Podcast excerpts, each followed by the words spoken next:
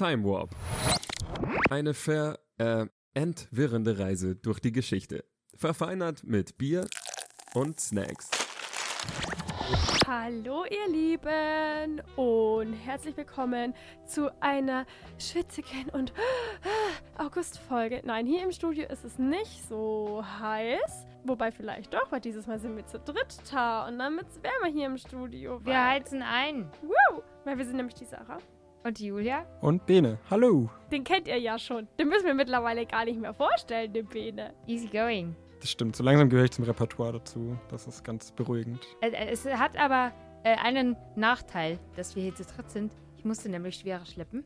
Ich habe drei Bierflaschen gekauft. Und jetzt habe ich ein bisschen Angst, Bene, dass du mich löhnigst, weil es ist alkoholfreies Bier. Ich weiß nicht, wie du dazu stehst. Mm, ja, also ich würde es mir selber nicht kaufen, aber ich trinke auch mal gerne nicht. Dementsprechend klingt hervorragend, gerade bei den Temperaturen draußen. Und ich hoffe, dass das Etikett für vieles entschädigt. Ich habe euch ein bisschen freie Liebe mitgebracht. Uh, Oh! Das ist aber wirklich sehr, sehr hübsch. Ich, ja, ich, Und ich finde auch, dass es das intensivste alkoholfreie ist, das ich kenne. Jetzt gucken wir mal. Oh, ich bin gespannt. Aber ich finde auch, also da darf ich schon spoilern, was es für ein Bier ist. Also es ist ja das, claro. das Nittenauer und ich finde, die haben auch immer sehr schöne Etiketten. Das muss man ihnen lassen. Das stimmt, aber ich finde das schon mit Abstand äh, das Schönste. Das ja magst richtig jemand von euch mal beschreiben? Also es ist so lila und türkis gehalten und da ist so eine richtig, so eine Buddha-Statue in türkis mit so lila Kopfhörern und so einer Brille mit so Peace-Zeichen. Die schaut einfach richtig ravig aus. Kann man das sagen? Ja. ja. Also es wird noch geratet hier mit Farbe, Aroma, Bittere und Körper. Und ich kann mir nicht vorstellen, was sie mit Körper meinen. Das frage ich mich auch immer, aber ich habe schon öfter Bier-Ratings so gesehen. Der Bierkörper. Vielleicht, Mhm. vielleicht ist das das, wie dann alles zusammenspielt. Oder das ist der Klangkörper, wenn man in die Bierflasche reinpustet. Bestimmt. Und dann Das, das wird sein, Sarah, ich glaube auch. Genius, dass wir da nicht früher drauf gekommen sind. Vier von fünf Körpern, ja, dann pust gleich mal rein, nachdem du es geöffnet hast. Gut. Leicht, malzig, weich.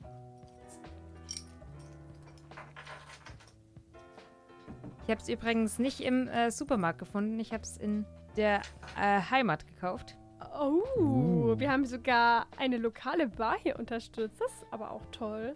Jo, durchaus. Ah, das riecht schon so intensiv.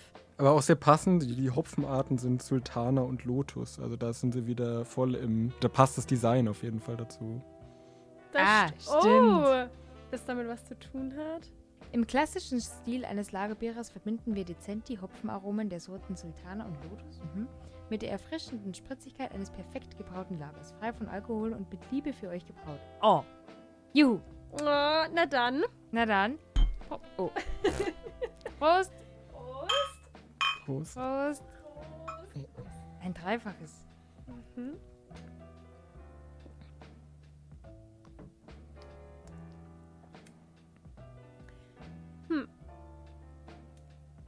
Okay, ich finde jetzt gerade tatsächlich, dass es anders schmeckt, wie wenn ich sonst in der Heimat trinke.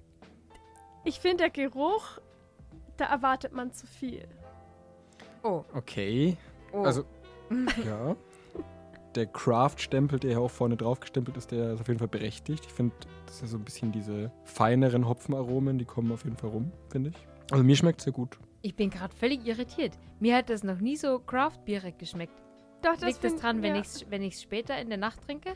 Dann schmeckt es nach einem richtig, nach schmeckt eher nach dunklem Bier. Ja, ich finde, das Craftige kommt raus. Aber ich finde, von dem Aber vom Geruch her hätte ich mir was viel intensiveres vorgestellt. Aber ich finde es gut. Es ist, ich bin top zufrieden damit. Findet ihr auch, dass es so eine irgendwo so eine leicht metallene Note hat? Ja. Mhm. Ich weiß, was du meinst. Ist das der Körper? Meinst du, sie haben einfach so ein paar äh, Eisenspäne mit reingemischt? Sie haben halt, kann ich mir die Nahrungsergänzungsmittel sparen halt.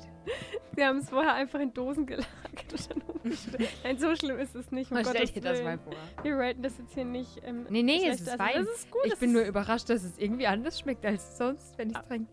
Aber ich weiß, was du damit meinst. Definitiv. Das kann Okay. ich voll nachvollziehen. Jetzt endlich. Oh Gott, ihr wisst nicht, wie lang diese Snacks in meinem Regal liegen und ich habe sie gerettet für euch vor hungrigen Mäulern, als wir in Georgien waren und die wollte jemand aufmachen. Dann habe ich sie mir geschnappt und ich so, nein, die sind für meinen Podcast. Ich, ich sehe so den Namen und ich liebe ihn. Ich habe echt lange geguckt, bis ich da gesehen habe, dass es wirklich approved ähm, aus Georgien ist. Also es ist halt die Verpackung null, sondern es hinten nur so ein Babberle drauf, wo halt Nährwerte und Zutaten in Georgisch draufstehen. Also es sind jetzt keine klassisch georgischen Snacks, aber ja, ich finde, der Fakt zählt, dass das ähm, einmal von Georgien über Memmingen hier nach Regensburg ins Stufo-Studio gelangt ist. Und ja, du hast so den Namen genannt. Muss mal vorlesen. Der Hooligan Pretzel Smash. ich finde das fast so geil zur freien Liebe. Und es ist irgendwelche, ich weiß es gar nicht so genau, die fanden, die sahen cool aus. Gebacken und es ist vegan und ohne Palmöl und Und vorne sind so komische Art Strichmännchen drauf. Die haben alle so einen Brezelkopf, der irgendwie schreit oder in irgendwelche Richtungen guckt. Ja, erinnert so ein bisschen an die äh, so Maori-Masken oder so, aber auf so einer ganz entfernten Ebene. Sieht sehr witzig aus, auf jeden Fall. bin gespannt, wie sie schmecken. Witzig hoffentlich. Mal schauen, wo die aufgehen. Keine Ahnung, vielleicht muss man die anbrennen. Der Hooligan Smash. Und? So. Sie sind halt ein bisschen zerbrochen, ne? weil die haben ja schon ein bisschen was hinter sich. Ich reich das mal okay. rum. Aber so viel Platz hatte ich noch in meinem Gepäck, dass ich die mit hergebracht habe. Die schauen aus wie dieses ähm, russisch Brot. Aus wie so ein Tats ja, tatsächlich. Nur, dass es halt keine Buchstaben sind, sondern irgendwelche anderen komischen. Das sind diese Figuren. Gesichter. Schau, das ist dieses Gesicht. Das sollen die, glaube ich, schon sein. Lustig. Okay. Na dann. Snacks.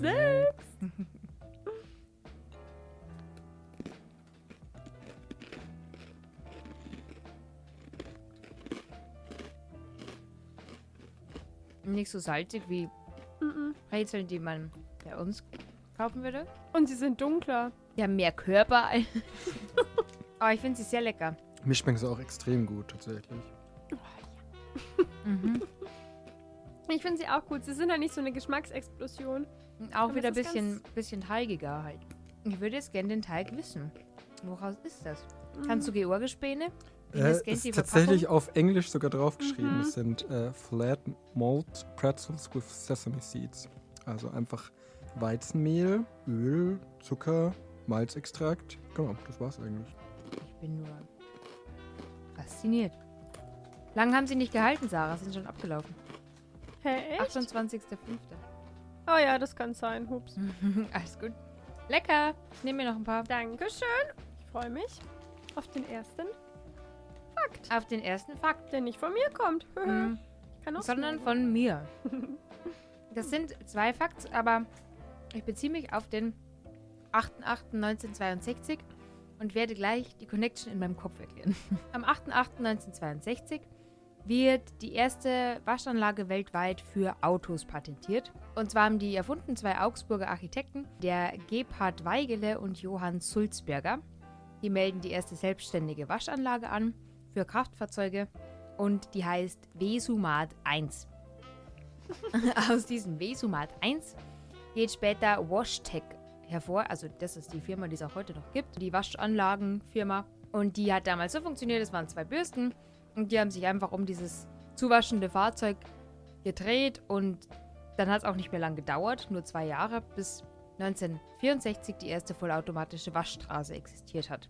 Und heute, keine Ahnung, kommen ja da sämtliche Bürsten auf einen zu und äh, man wird da durchgeschoben und äh, spannend. Früher wurde nur mit Wasser gespült und man hat ein bisschen rumexperimentiert, anstatt mit Chemikalien, wie man sonst so ein Auto sauber bekommen könnte. Und hat Sägespäne, Kork oder Schaumstoffkugeln mit reingemischt. Ähm, ich kenne Sägespäne in ganz fein zum Händewaschen, aber ich weiß nicht, wie clever das ist für so ein Autolack. Man hat es auch schnell wieder verworfen, aber nicht deswegen, sondern weil das beim Trocknen dann nicht mehr funktioniert hat. Irgendwie hat es die Sägespäne halt dann wild rumgewirbelt und gegebenenfalls noch ins Auto rein und ja, das äh, war ein bisschen problematisch. Heute gibt es insgesamt 1400 Waschanlagen in Deutschland, sind ja oft bei Tankstellen dabei. machen 14% des Umsatzes bei Tankstellen aus. Und ich habe den Fakt gesehen, habe dran gedacht an diese, ich weiß nicht, ob es eine Urban Legend ist, aber habt ihr auch schon mal gehört, dass in diesen Waschanlagen oft Geld gewaschen wird? Also dass Waschanlagen oder Waschstraßen oft zur Geldwäsche. Ja, ich glaube, das ist mir tatsächlich mal irgendwo begegnet. Ah, okay. Tatsächlich, Ja. Okay. ich habe das nie gehört. Ich habe dann geguckt, ob es da irgendwie Infos dazu gibt. Hab wenig konkret dazu gefunden oder es scheint irgendwie wenig. Also es ist jetzt nicht häufig oder regelmäßig der Fall, aber tatsächlich wurde in diesem Jahr erst im Mai eine Mafia-Gruppe, Ndrangheta, ist die Mhm. gefährlichste Mafia in Deutschland, geschnappt mit Kokain-Geldwäsche in einer Autowaschanlage in München. Uh, Mhm. Und die Polizei hat da wohl die Bosse sogar geschnappt, die sich eher so um die Logistik gekümmert haben. Und äh, der Polizeichef sagte aber auch gleich, oder stellt gleich richtig, es wäre Unfug zu sagen, dass alle Autowäschen irgendwie in Mafia-Hand sind. ich fand das mit der Geldwäsche dann aber irgendwie trotzdem spannend und fand auch schon auch spannend, dass da tatsächlich zumindest ein Fakt erst kürzlich geschehen, äh, der Zusammenhang da war. Und der Ablauf dort war quasi so, stellt euch vor, ihr wollt euer Auto reinigen und ihr fahrt dahin und die notieren dann in ihrem Betriebsbuch anstatt einem Auto 15 Autos, die sie gewaschen haben und geben das quasi dann ans Finanzamt weiter. Dementsprechend erwartet das hohe Einnahmen, weil es waren ja 15 Autos da. Aber eigentlich stammt der Großteil, oder in dem Fall stammte der Großteil aus dem Drogenhandel mit Kokain. Das ist nur eine von ganz vielen Methoden, wie man das machen kann. Aber das war, mir war auch nicht bewusst, wie das dann konkret ablaufen kann. Aber es ist ja gar nicht so knifflig. Wobei man sich natürlich denkt, wie, also das müsste ja eigentlich schon auffallen. Also das Finanzamt müsste ja eine ungefähre Ahnung davon haben, was realistische Betriebsamkeit ist und das 15-fache anzusetzen. Ich denke es mir halt irgendwie auch immer bei Pizzerien, wenn da Geld gewaschen werden ja. soll. Also ich meine, wenn da irgendwie eine Mahlzeit, weiß ich nicht, 20 Euro kostet, insgesamt mit Getränken, da muss man schon viele Mahlzeiten mehr angeben, um dann so Kokaingelder wirklich gut waschen zu können. Und Ja. bei, bei Waschanlagen ist ja dann nochmal krasser. Also ich meine, da muss man dann pro Auto vielleicht maximal 10 Euro rechnen. Müssen schon viele Autos durchfahren, um dann so eine Kokainlieferung irgendwie. Naja, so Goldwäsche, Goldstandard. Ich glaube, kostet dann schon. Da gibt es so diese unterschiedlichen Standards. ja, stimmt. Ja. Wer weiß. Ja, scheinbar hat das beispielsweise so funktioniert. Im Endeffekt ist Geldwäsche alles, wo illegal Geld verdient wird und anschließend ins Geldsystem eingeschleust wird.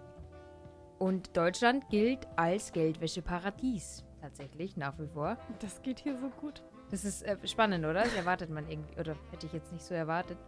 Und es gab eine Meldung dazu, jetzt eben im August letzten Jahres, am 25.08.22, dass es eben nach wie vor massive Defizite im Vorgehen gegen Geldwäsche gibt. Und auch von einem Expertengremium wurde das halt wieder attestiert. Vor allem bei der Strafverfolgung hinkt Deutschland einfach phänomenal nach. Für die Bekämpfung ist das Bundesfinanzministerium zuständig. Und der Lindner, die FDP, die haben wohl auch letztes Jahr irgend so ein Eckpunkte-Papier veröffentlicht, womit sie dann die großen Fische der Mafia und der Geldwäsche jagen wollten. Äh, und hatten irgendwie Vorschläge zum Aufbau eines Bundesfinanzkriminalamts. Aber da ist noch nichts draus geworden.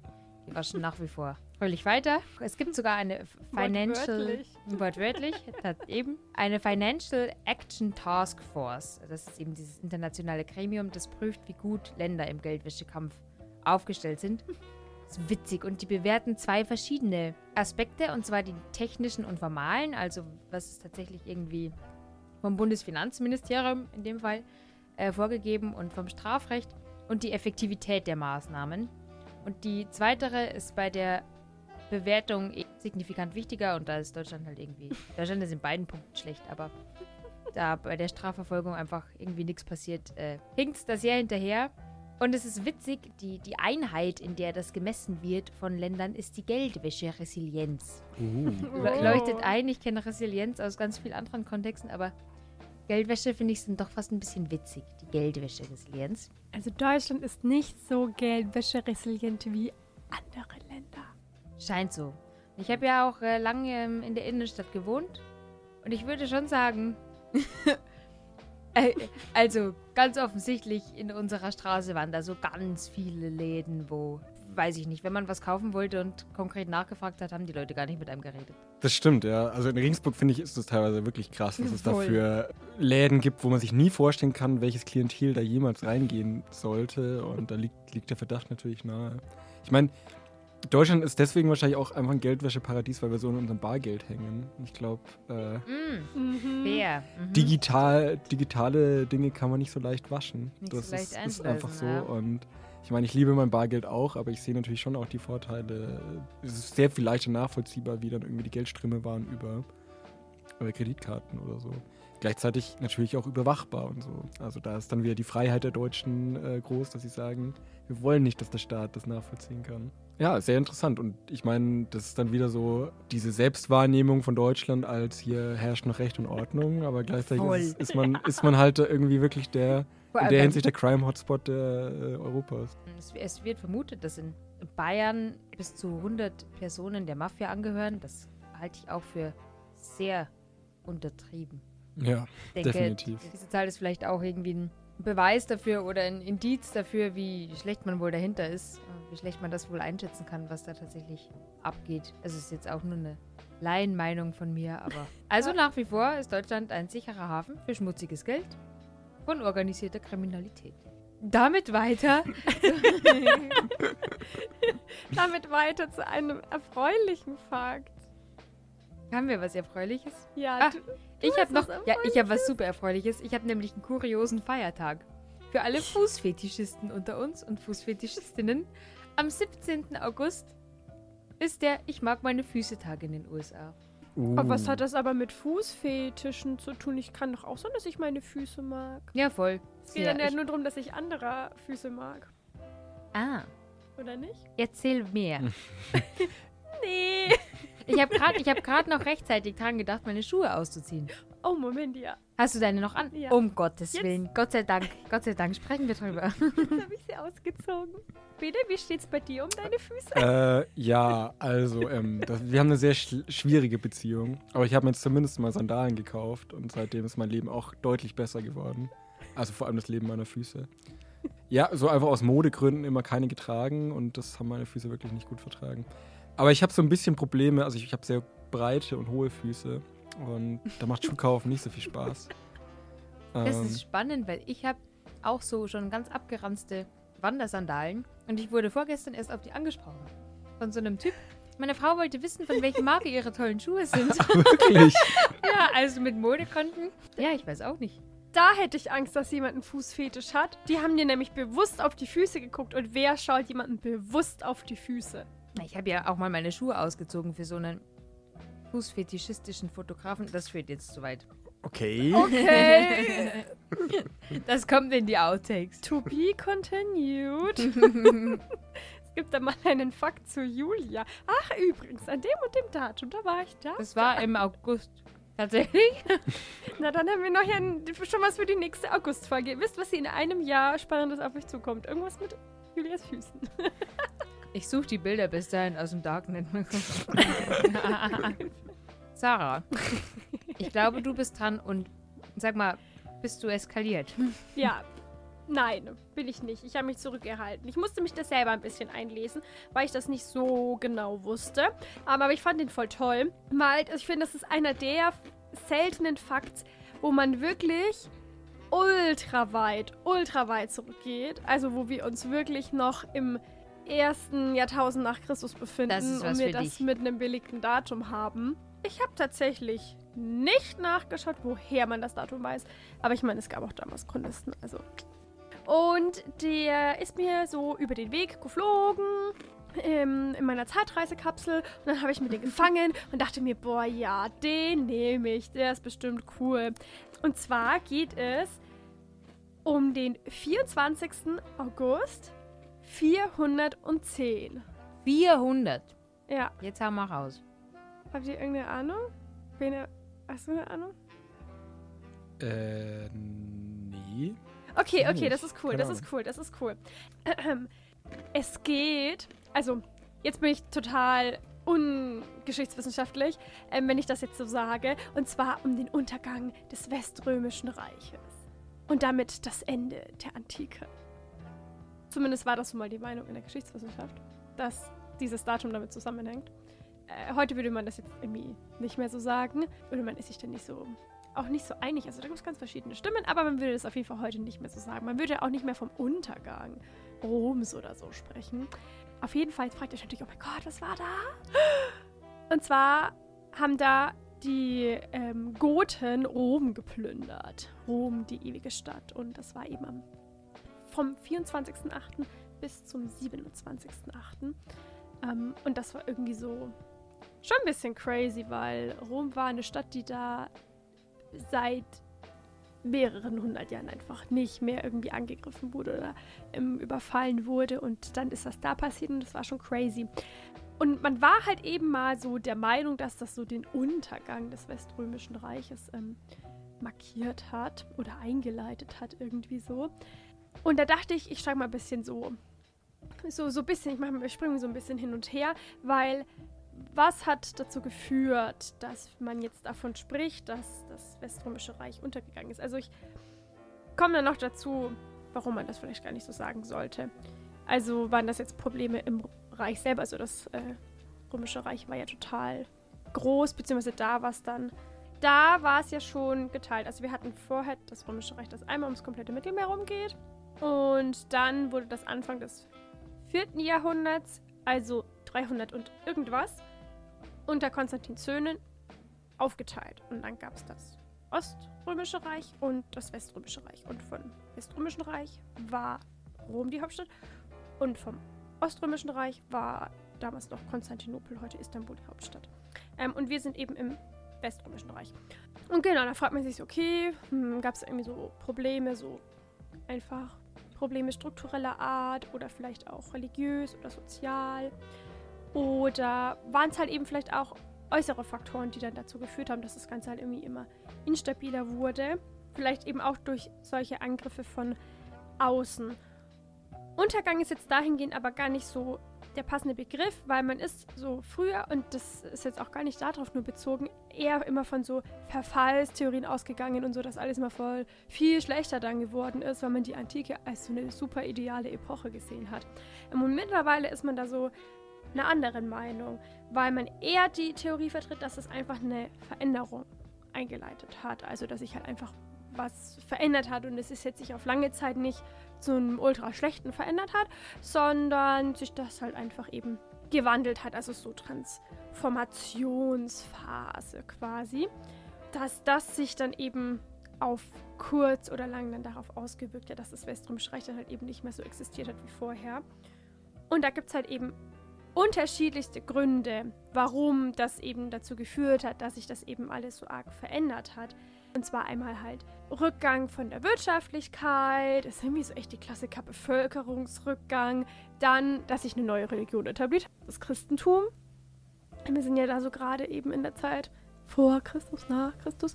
Und da hat man eben dann irgendwann ähm, das Christentum eben als Staatsreligion des Weströmischen Reichs eben ähm, eingeführt. Aber es gibt eben auch so äußere Faktoren wie zum Beispiel Angriffe durch außerhalb, durch die Menschen, die die Römer als Germanen bezeichnet haben. Ich bleibe jetzt mal bei dem Begriff.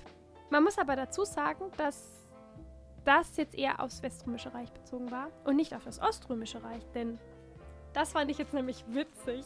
Da äh, könnt ihr euch nämlich auf den nächsten Fakt freuen, in der nächsten Folge. Das Oströmische Reich hat nämlich noch deutlich länger durchgehalten und so bestanden, ähm, eben wie da. Und hat erst geendet mit der Eroberung Konstantinopels durch die Osmanen 1453. Und wenn ihr euch das merkt, dann wisst ihr für die nächste Folge schon ein bisschen mehr.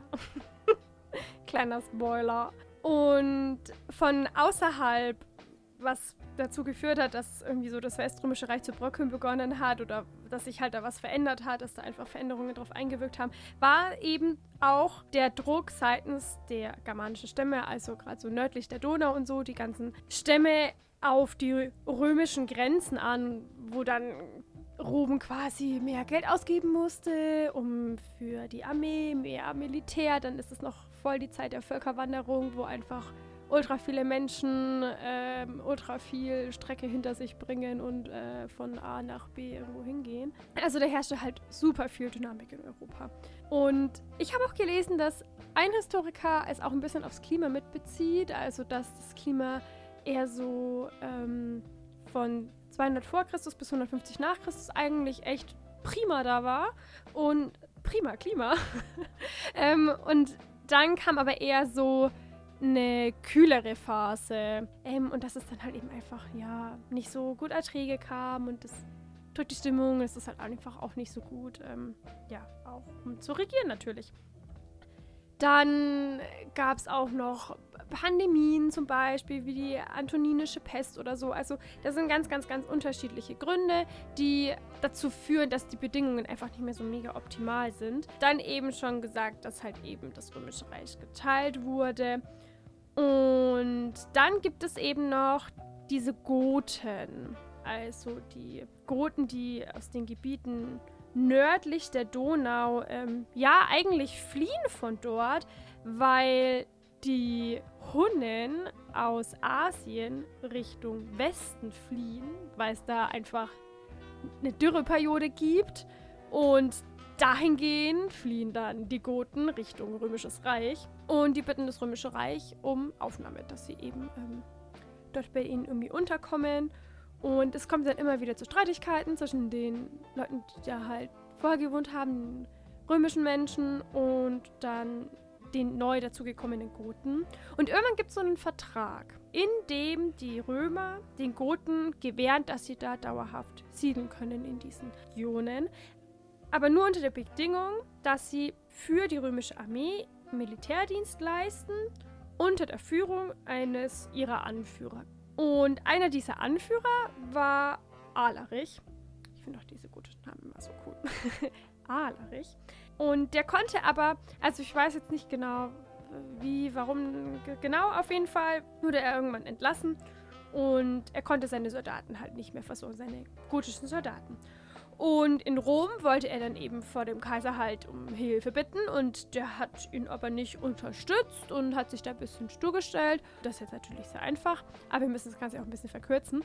Und dann hat Alarich gesagt, ja gut, die einzige Lösung ist jetzt einfach, dass ich äh, Rom angreife. Und dann gab es mehrere Angriffe tatsächlich auf die Stadt.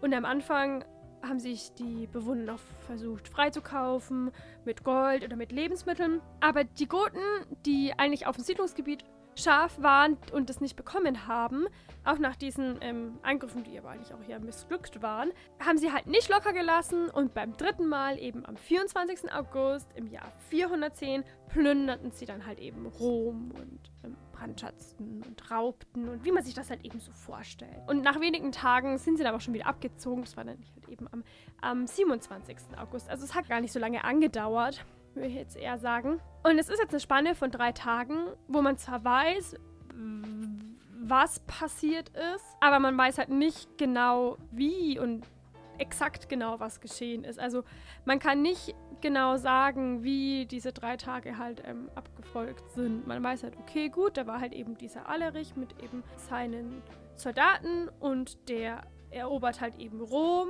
und es wird relativ dramatisch außerhalb Roms wahrgenommen, aber.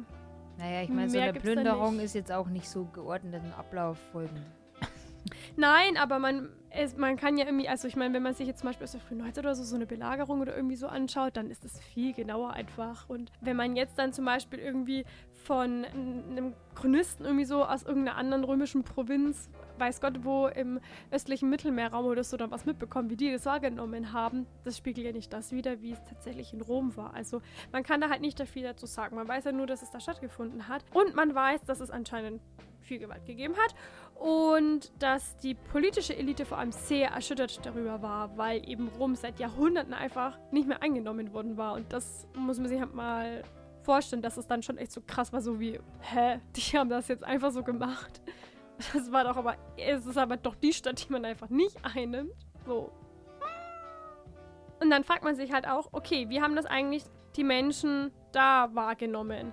War es wirklich der Fall Roms oder ähm, war das dann wieder vorbei und ging es ihnen danach viel schlechter oder wie ging es ihnen danach oder wie ging es ihnen auch damit? Und das kann man halt einfach nicht so sagen. Und damit kann man halt auch nicht sagen, ob das halt jetzt das krasse Ereignis war, dass Rom gefallen ist. Weil klar, vielleicht war es für die Menschen in dem Moment eine sehr drastische Veränderung. aber so von heute aus betrachtet war es vielleicht gar nicht so drastisch, dass es auf kurz oder lang gar nicht so ähm, arge Auswirkungen hatte. Und man muss auch nämlich noch dazu sagen, ähm, dass Rom zu dem Zeitpunkt auch gar nicht mehr nämlich der Sitz des römischen Kaisers war, sondern der hat schon in Ravenna gewohnt, weil das besser zu verteidigen war. Also, wer weiß, was sich der gedacht hat, aber ähm, der hat Rom anscheinend auch nicht mehr so als sicher erachtet. Also ist das jetzt nicht, als würde man jetzt den Kaisersitz oder so stimmen, weil der Kaiser saß ja woanders was man ja auch dazu weiß. Weil das wusste ich zum Beispiel nicht. Ich habe immer gedacht, das wäre in Rom gewesen.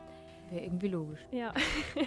und damit hatte das halt auch eigentlich kaum politische Konsequenzen für das Reich, weil es war halt auch nicht mehr diese Hauptstadt. In der Zeit danach kommt es halt dann von dem einen zum anderen und es werden Provinzen aus verschiedensten Gründen aufgegeben, weil man die Grenzen nicht mehr verteidigen kann. Ich meine, ich habe es ja vorhin auch gesagt, Völkerwanderung und so, da waren ja nicht nur die Goten, die neue Siedlungsgebiete gesucht haben, sondern ähm, auch andere Völkergruppen. Damit, weil man sich das vielleicht auch nicht mehr so gut leisten kann, verliert das römische Kaisertum immer mehr an Akzeptanz über die Jahre, über die Jahrzehnte. Und irgendwann ist es dann auch so weit, dass ähm, germanische Heermeister über die Kaiserfolge in Westrum bestimmen. Also die fügen sich da irgendwie immer mehr mit ein. Das ist, finde ich, ja auch so was, das zeigt, dass es eher so ein, so ein Prozess war. Das sowas, das sich halt eben einfach verändert hat.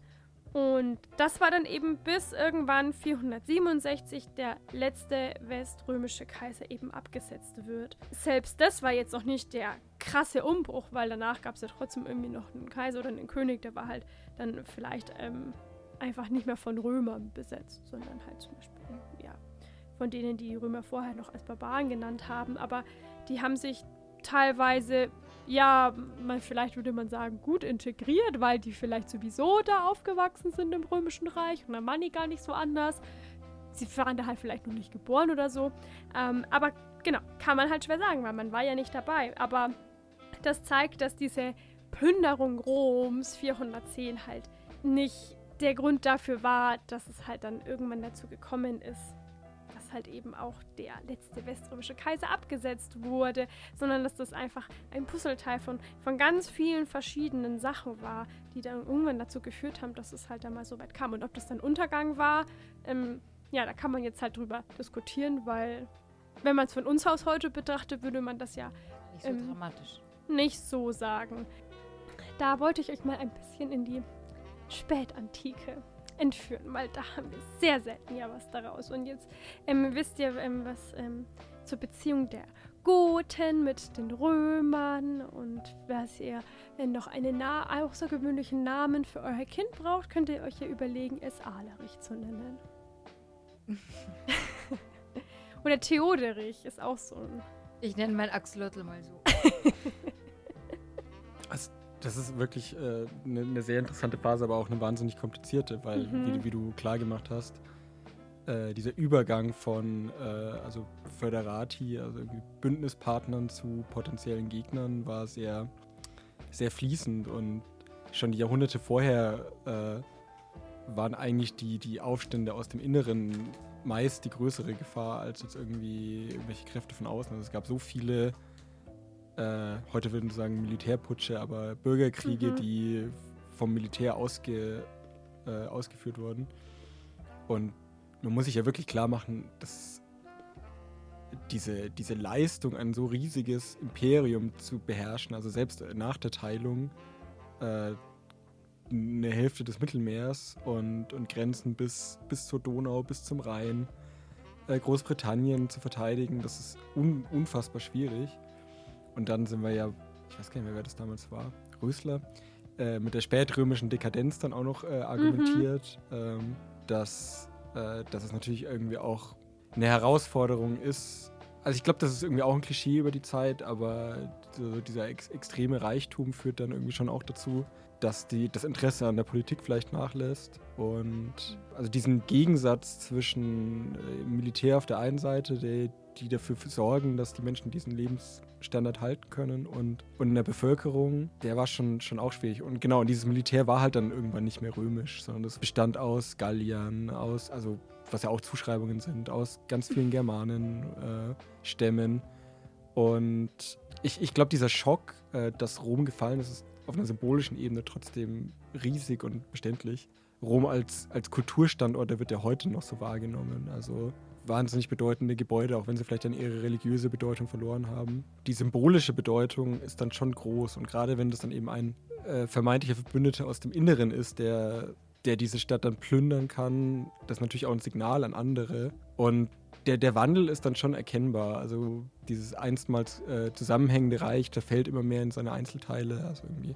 Das ist dann einfach nicht mehr eine Masse, sondern viele, viele Länder, die, die einzeln beherrscht werden. Aber diese Idee ist dann immer noch da. Und also in der Vorstellung der, der Menschen bis ins Mittelalter hat das Römische Reich dauerhaft existiert. Und die äh, Könige und Kaiser des Mittelalters waren dann auch noch römische Kaiser. Das war immer noch das römische Reich. Also in der Wahrnehmung äh, gab es diese Lücke, die wir heute wahrnehmen, eben auch überhaupt nicht. Jetzt, jetzt bleibt noch ein was übrig. Ja. Darf ich dir mit den letzten Krümeln unserer Snacks auch das Wort übergeben? Ach, sehr gerne. Ja, es sind noch, sind noch einige da. Nice. Ja, der, der Übergang, ich muss jetzt, ich muss jetzt äh, in, die, in die Trickkiste greifen, glaube ich. Ähm, genauso wie bei dir der, der Fakt eingeflogen ist, fliegen wir auch. wir schauen uns nämlich den 29. August an. Und zwar eine Hochzeit am 29. August. Wow. Eine kosmische Hochzeit. Und zwar vom Sandmännchen mit Mascha, der, der russischen Märchenfigur. Warte, Im was? All. Ja, da war ich auch erstmal sehr überrascht und dann sehr begeistert, denn das korreliert mit dem ersten Flug eines Deutschen im Weltalls. Wisst ihr zufällig, wer das war? Das ist der Moment, wo du den Namen sagst, haben wir alle, ach ja, klar. Mal schauen, mal Ich schauen. glaube nicht. Wahrscheinlich Nee. Das nicht, ist okay. nämlich äh, Sigmund Jähn gewesen. Nee, okay, doch nicht. Und dass wir das nicht wissen, liegt auch daran, dass das ein Kosmonaut war, ein DDR-Bürger, der nach einer zweijährigen Ausbildung in den Weltraum geflogen ist. Und dabei hatte er eben so ein kleines Sandmännchen. Da gab es ganz äh, strenge Vorgaben, das dürfte nicht über 100 Gramm wiegen und es dürfte eben auch nicht aus Stoffen bestehen, die irgendwie giftig sein könnten. Aber er hat es dann zusammen mit seinem Kollegen Valery Buikowski in seiner Soyuz-Kapsel mitgenommen zur Raumstation. Warum? Weil das tatsächlich eingebunden wurde in, in die Sandmännchen-Ausstrahlung. Also es gab eine Special-Folge vom Sandmännchen. Und zwar über die, also zu dem Zeitpunkt, als eben die, also so beschreibt es der Erfinder, als die Rakete quasi über Berlin geflogen ist, gab es dann diese Sandmännchen-Folge. Und die ist ganz toll. Also das ist dann wirklich auch so nachgebildet, der Start äh, dieser Rakete in der Kapsel. Und das Sandmännchen sitzt dann neben seinem sowjetischen Kollegen, also hat so, eine, so einen Raumanzug mit einer Deutschlandflagge, also mit DDR-Flagge. Daneben der, der Kollege in DDR-Montur. Und dann fliegt es äh, in den Weltraum und da ist dann so eine kleine Raumstation mit Kindern da kommt er dann auch wieder quasi zum Fernseher einschalten. Und dann am Ende, na, nach diesem Schnipsel, also in der Mitte ist dann dieser Schnipsel, wo Sigmund Jähn dann eben eine Ansprache an die Kinder hält. Also man sieht eine Aufnahme aus dieser Raumstation. Also wirklich von ihm in. Ja, Ah ja, okay. Wie cool. das war, ich war auch so begeistert. Genau, und dann holt er eben diese Sandmännchenpuppe raus und die fliegt dann aus in der Luft und er moderiert es dann so an, ja, die Rakete vom Sandmännchen ist jetzt auch angekommen und er hat sich sofort an die Umgebung gewöhnt und so. Und sein Kollege hat dann tatsächlich eben auch so ein kleines Figürchen dabei, eben so eine Mascha-Figur. Und die berühren sich dann so im, im All und Sigmund Jähn nutzt es dann gleich, um zu, anzumoderieren, ja, die verstehen sich so gut, die haben quasi eine kosmische Hochzeit gefeiert, ja, und sind jetzt zusammen. Und das hat tatsächlich Riesenprobleme bereitet, weil dann mussten die sich unten auf der Erde fragen, ob sie jetzt diese Storyline fortsetzen, quasi, ob sie jetzt dem Sandmännchen irgendwie auch Kinder geben, wie die dann aussehen, ob die dann irgendwie die kleinen Kinder Ah. irgendwie auch Bärte haben und so. Aber das war ein Riesenpolitikum und man hat sich dann tatsächlich dagegen entschieden. Also Sandmännchen ist so geblieben, wie es war. Aber Krass, das hätte der Alexander Gerst wieder aufgreifen können und hätte irgendwie Urenkel vom Enkel, Kinder vom Sandmann. Aber Alexander Gerst hatte eine Maus dabei, glaube Ach, ich. wirklich? Wenn ich mich richtig entsinne, hatte Ah. der eine Maus Ich weiß dabei. es nicht. Aber Also ich- Okay. Da bin ich gar nicht drauf gekommen, aber jetzt, wo du es gesagt hast, äh, ob er da angeknüpft hat an diese Tradition. Aber äh, um nochmal auf Sigmund Jähn zurückzukommen, ähm, der war ein Volksheld in der DDR, wirklich. Riesig gefeiert in allen, äh, in allen Zeitungen und dadurch eben, dass, die, dass diese äh, Ausstrahlung mit dem Sandmännchen irgendwie auch drin war, kannten auch alle Kinder den natürlich. Es wurden Straßen nach ihm benannt, er wurde ein ganz hohes Tier in der, in der Armee. Er war einfach so ein, so ein Aushängeschild für die DDR. Dieser, dieser Weltraumflug hat dann auch die technischen Fortschritte der DDR gezeigt. Also es wurde beispielsweise eine Kamera, die in der DDR hergestellt wurde, verwendet für Experimente. Das war ein wahnsinniger propagandistischer Erfolg, ähm, diese, diese Reise, dass, dass es quasi zuvor keinen westdeutschen Astronauten gab, sondern erstmal diesen Sigmund und Jähn, diesen Kosmonauten. Und äh, um jetzt so ein bisschen den Bogen zu heute zu schlagen, äh, Sigmund Jähn ist vor ein paar Jahren gestorben und kurz vor seinem Tod hat er auch die Zeit getitelt, beziehungsweise geschrieben, Westdeutsche kennen den nicht. Aber jeder Einzelne, der in der DDR in der Zeit aufgewachsen ist, kennt diesen Namen und weiß, was damit äh, anzufangen. Und da sieht man dann irgendwie schon auch so ein bisschen, wie stark unsere Geschichtserzählung einfach westdeutsch geprägt ist. Mhm. Oder auch so, So- die Würdigung von Leistungen. Ja, natürlich. Und ich meine, das ist, es ist natürlich auch ein bisschen, also es ist absolut berechtigt, da ein bisschen skeptisch zu sein, aber auch im Kulturbereich. Also das Sandmännchen ist gefühlt das äh, eine der ganz wenigen Dinge, die aus dem DDR-Kulturbetrieb übrig geblieben sind. Wo man dann wieder schön die Brücke schlagen kann. Also das Sandmännchen ist immer noch ein so absolutes Kulturgut. Ich habe jetzt mal eine neuere Folge reingeschaut, die ist, die ist immer noch genauso wie, wie als ich klein war. Oh, ich muss mal wieder Und- gucken. Und auch wirklich noch genauso wie in den, in den 70er Jahren. Also diese Originalfolge. Das ist die gleiche, die gleiche Art, wie da mit Puppen gearbeitet wird, die gleichen Animationen. Und teilweise wirklich auch noch die gleichen Figuren, die ich noch aus meiner Kindheit kenne. Also ich, Mhm. Ich habe eine Mhm. Folge gesehen und mir gedacht, ja, die kenne ich doch. Wen kennt ihr? Also, natürlich den Rabesocke, ich glaube, der kommt auch Aha. daher. Und dann gibt es ja, glaube ich, Pipi Platsch oder ja, so. meine Ja, Mama hat ja. die immer geliebt, die- diese Kastanienmännchen. Ja, Ja. genau. Und ich habe den Plumps geliebt, dieser Kobold mit den blauen Haaren. Ich erinnere mich, genau. Ich glaube, Kali war das tatsächlich. Mm, Das war auch so mhm. animiert. Und genau, ich habe ich hab nur mal auf YouTube geschaut und die neueste Folge, das, also es hätte wirklich irgendwie von, weiß nicht, 2002, 2003, als ich da so klein war, sein können. Und dass es so eine Konstante gibt, die, die wirklich bis in die 50er Jahre zurückgeht, das ist wirklich einer der ganz wenigen Punkte, wo so diese DDR-Kultur irgendwie auch noch ihre Spuren bis heute hinterlassen hat. Ich, ich schließe hier mit, mit, dieser kosmischen Hochzeit. Ich, ich fand das Bild so cool und also diese ganze Folge kann ich wirklich empfehlen. Schaut es euch mal auf YouTube an. Das ist so süß gemacht. Und, und ich, ich finde es auf so einer symbolischen Ebene wiederum eigentlich voll, voll schön. Also so als Zeichen der Völkerverständigung. Ja. Ja, total. Äh, diese, diese. Mascha, dieses Symbol irgendwie für so für russische Kultur heiratet dann das Sandmännchen. Aber vielleicht noch so als Fun Fact, äh, als letzten Punkt. Äh, ich habe mich das ja immer gefragt, also spätestens äh, nach Oberstufe Deutsch, wo dieses Sandmännchen eigentlich herkommt, äh, weil es gibt ja diesen, diesen Roman Sandmann. aus der, aus der Mhm. Romantik, den der so Augen. super gruselig Yes. ist. Aber es scheint tatsächlich einfach ein Übersetzungsfehler zu sein. Dieser, dieser Sandmann kommt aus einem Märchen von Hans Christian Andersen. Da heißt er aber nicht äh, Sandmann, sondern Ole Luköje, was sowas wie Ole Augenschließer heißt. Und dieser Ole Augenschließer hat auch keinen Sand dabei, sondern eigentlich heiße Milch, was ja irgendwie auch viel mehr Sinn ergibt, wenn man Kinder zum Schlafen bringen will. Ja. Statt dass man ihnen Sand in die Augen streut, dass er irgendwie warme Milch. Und das, das scheint irgendwie ein Übersetzer, Übersetzungsfehler gewesen zu sein. Auch da, hab, äh, das hat mich ein bisschen beruhigt, dass es nicht aus diesen romantischen Wurzeln kommt, sondern eben aus der dänischen Kultur. Aber habt ihr das auch aber übernommen, wenn ich als Kind mir, oder auch jetzt, wenn ich mir diesen, das was die Augen verklebt, am Morgen aus Ja. den Augen wische, sage ich, ich habe noch einen Sandmann da. Ich wische mir den Sandmann raus. Ah, ich habe noch Sand in den Augen, das kenne Ja, ich auf jeden genau, Fall so auch. Sand ja. in den Augen. Aber Als du von kosmischer Hochzeit erzählt hast, dachte ich, irgendwelche Planeten, Sterne sind kollidiert, aber ich finde ja super, dass wir diese Augustfolge abschließen mit einer Folge Sandmann. Aber ich lasse euch nicht raus ohne die Bauernregel. Die stellt ein bisschen Anforderungen an den August, denn was der August nicht vermocht, kein September mehr kocht. Also, ich glaube, wenn der August so wettertechnisch und auch erntetechnisch im Eimer ist, dann äh, wird es auch nicht mehr. Also Ja. an dem liegt einiges jetzt. so hätte ich das jetzt auch verstanden. Dann hoffen wir auf einen, einen schönen August, aber der war eigentlich doch immer ganz in Ordnung. Wobei, außer, puh, wenn es wieder so Ja. heiß Ja, ist und bei Toi, den toi, toi. ganzen Dürre wäre nicht, so, Ja. nicht so gut. Ich kenne aber Wenn's auch schon richtig so überall kalte brennt. Auguste. Ja, mal gucken, wie das wird. Will äh, mich kurz ähm, bedanken für drei Jahre Time Warp, denn ich bin jetzt erstmal äh, nicht am Start. Deswegen ist der Bene auch so tatkräftig hier und wird die Sarah in Zukunft unterstützen. Ich ziehe für meinen Master irgendwo hin, was nicht Regensburg ist.